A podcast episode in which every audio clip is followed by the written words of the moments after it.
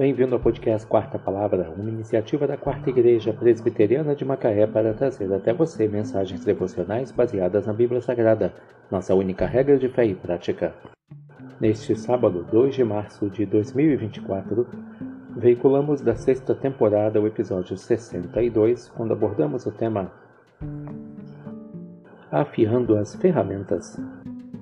Mensagem devocional de autoria de Charles Haddon Spurgeon baseada em 1 Samuel 13, versículo 20. Pelo que todo Israel tinha de descer aos filisteus para molar a relha do seu arado, e a sua enxada, e o seu machado, e a sua foice. Estamos envolvidos numa grande guerra contra os filisteus do mal. Cada arma ao nosso alcance deve ser usada. Pregar, ensinar, orar, dar tudo tudo precisa ser colocado em ação. E talentos que puderem ser usados no serviço devem ser empregados agora. Enxadas, machados, foices podem ser úteis para matar filisteus. Ferramentas ásperas podem ser usadas em golpes duros e a matança não precisa ser feita elegantemente, desde que seja feita com eficácia.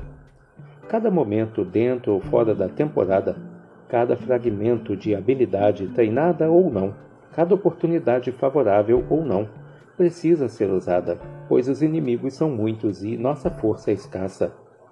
A maior parte de nossas ferramentas precisa ser afiada. Precisamos rapidez de percepção, tato, energia, prontidão. Em resumo, a adaptação completa ao trabalho do Senhor. Senso prático é algo muito escasso entre os dirigentes das empresas cristãs. Precisamos aprender com os nossos inimigos, se possível, e então fazer dos filisteus afiarem nossas armas. Esta manhã, vamos observar o suficiente para aprimorar nosso zelo durante o dia, pela ajuda do Espírito Santo. Você vê a energia dos religiosos, como eles vagam mar e terra para fazer um convertido Devem eles monopolizar todo o fervor? Note os devotos pagãos que torturas suportam ao serviço de seus ídolos. Só eles podem exibir paciência e autossacrifício?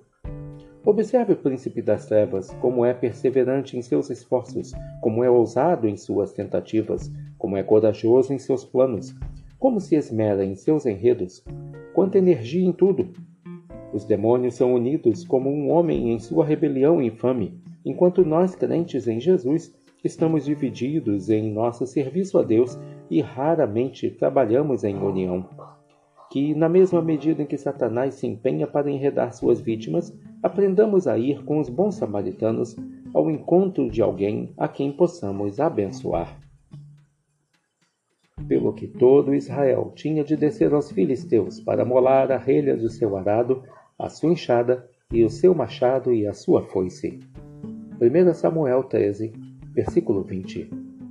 Que Deus te abençoe.